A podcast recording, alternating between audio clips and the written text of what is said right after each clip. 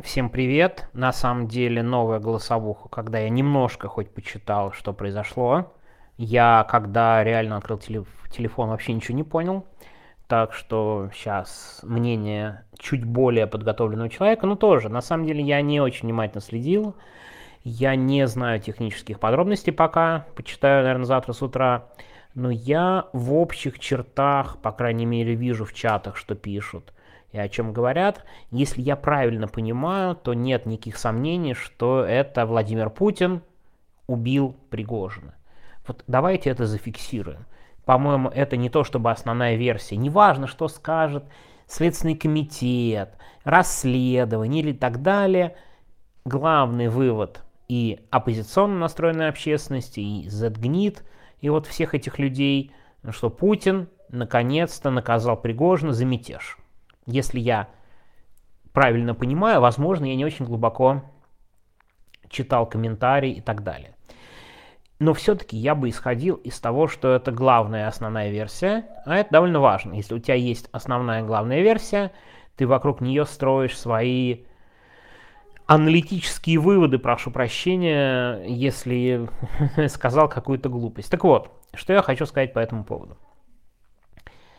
Я почти уверен, что это Владимир Путин, и это его личный приказ. То, что он настолько был уязвлен мятежом, что решил убить Пригожина и его командира, да, там было несколько человек, в том числе Уткин. Это очень похоже на его стиль расправы над политическими оппонентами. Ну, то есть тут тоже надо заметить, Владимир Путин убийца. Убийца, отравитель, военный преступник. Это очень кратко. Но в этой истории, при том, что, ну давайте честно, ну не все же удивлены, что Путин убил Пригожина. Вот это довольно важный, на мой взгляд, тезис. Может быть, все удивлены, что так быстро, что так нагло, но то, что Путин будет мстить и убьет Пригожина, ну, убьет в кавычках, да, а, такую вероятность, я думаю, многие рассматривали. Давайте честно и откровенно. Так вот, но мне кажется, эта ситуация, которая сейчас несколько сложнее, чем Путин убил Пригожина. Почему? Потому что Владимир Путин на этот раз в истории с Евгением Пригожиным нарушил свое типичное, обычное поведение. Ну, что значит обычное поведение Владимира Путина? Вообще Путин еще с 90-х совершенно очевидно решил жить по понятиям. Но, не знаю, не хочу быть его там, психоаналитиком, там, психологом, психотерапевтом и так далее, но совершенно очевидно, что э, в 90-х Владимир Путин, общаясь с бандитами после чекистской школы, окончательно чекистская школа помножилась на некие такие бандитские правила и понятия, и вышел Владимир Путин с такими, ну, объективно, плюс-минус бандитскими понятиями, помноженными на чекистскую школу. Но очень важно, что значит бандитские понятия? Бандитские понятия ты должен применять по отношению к себе равным. В этом отношении, например, к оппозиции, к своим оппонентам, политикам западным, Владимир Путин считал, что он может кидать их, делать что угодно, можно там обманывать, можно врать, можно нарушать слово, вы не бандиты, вы не очень равны. Совсем другая история со своим ближайшим кругом, потому что, ну, я уверен, лет через 50 э, основным сравнением, сравнением путинского режима будет мафия.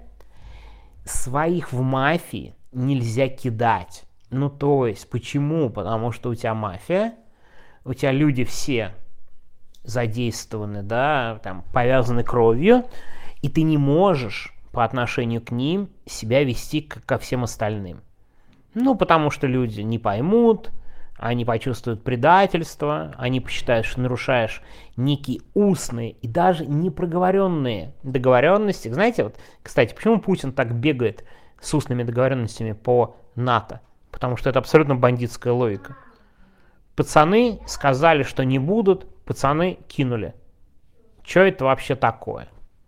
Это абсолютно бандитская история. Так вот, в истории с Пригожиным крайне важно, что Путин нарушил свои понятия и правила.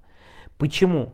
Давайте вспомним Лукашенко, которого Путин даже не особо опровергал, о том, что именно через Лукашенко Путин договаривался с Пригожиным. Лукашенко, ну, де-факто во всех каких-то разумных понятиях выступал посредником. Можно ли кинуть Лукашенко? Ну, по идее, конечно, можно. Но вообще пацаны, условно говоря, да, бандиты, воспринимают, что, ну, как бы были некие условия игры, и вот сейчас Владимир Путин через два месяца взял их и нарушил. Плевать он хотел на гарантии Лукашенко, плевать он хотел на другую очень важную вещь, которую, кстати, они опубличили, о том, что Путин встречался с командирами Вагнера. Слушайте, человек, который был на грани там свержения, мог встретиться с командирами Вагнера. Человек, который посчитал, что это низшие люди, которые что-то там против него сказали, он бы с ними не встречался. Путин спустя пять дней после мятежа встретился с этими людьми в Кремле. Это всем остальным знак, что, чуваки, вы в мафии, вы плохо поступили, мы подумаем над вашим наказанием, но с вами нельзя по беспределу. Вот сейчас мы видим по беспределу. И это знак буквально всему окружению Владимира Путина, что, вы знаете, с вами тоже можно по беспределу, в конце концов. Не забывайте, кто вы такие вообще. Что там вы хотите? Владимир Путин-то вообще все решает. Я уверен, в том числе поэтому Путин расставляет своих охранников налево и направо. Потому что он, наверное, подразумевал, что рано или поздно он перейдет от своих понятийных понятий со своим ближайшим окружением к беспределу, и поэтому надо опираться на каких-то людей, для которых его действия это не беспредел. Простите, может быть, я довольно долго использую вот эту вот пацанскую риторику и так далее, но я правда уверен, что у нас мафия. И сейчас получается, что глава мафии убивает активного участника своей мафии, которому дал понять, что с ним разговаривает дальше, что с ним возможны взаимоотношения. Он сразу не вышел и не сказал, все, ты проклят, исчезни. Это было бы понятно. Но нет, он сделал вид, что все хорошо, договорился через третьих людей, а сейчас взял и убил. Какие могут быть последствия вот этого всего? Это главный вопрос. Я, честно говоря, не думаю, что они будут какие-то грандиозные. Ну, правда, потому что Владимир Путин э, окружил себя такими людьми, которые не в состоянии на какие-то серьезные поступки. Но то, что Владимир Путин перешел, простите опять за бандитский сленг, категорию с жизни по понятиям на жизнь по беспределу, это совершенно очевидно. Потому что, ну а что, окружение Владимира Путина люди близкие к нему, они не имеют своей точки зрения? Там Сергей Собянин, не знаю, Михаил Мишустин, даже, прости господи, Дмитрий Медведев. И что теперь, тоже всех мочить? А что они в разные времена, Андрей, Артем, вели себя не очень хорошо? Ну давайте их тоже всех замочим и убьем силами охранников Путина. Кто останется-то? в общем-то, элите, которая сейчас будет ссать и паниковать, так и надо, с моей точки зрения. Пусть боятся, пусть опасаются, нанимают охрану, потому что они десятилетиями были уверены, что есть понятие, что мы с Владимиром Путиным точно договоримся, и сейчас им будет по-настоящему страшно. И, на мой взгляд, это прямо очень полезно и хорошо. Потому что Владимир Путин почувствовал, что он может расправиться с Пригожиным. Думаю, теперь внимательнее будет смотреть на все остальное. Йосику Пригожину приготовиться из-за длинного языка. Роману Троценко приготовиться из-за длинного языка. Дерипаски приготовиться из-за длинного языка, недовольного какой-то там экономикой. Всем приготовиться. Теперь у нас будет, ребят, беспредел охранники Путина будут убивать всех. Просто к этому готовьтесь.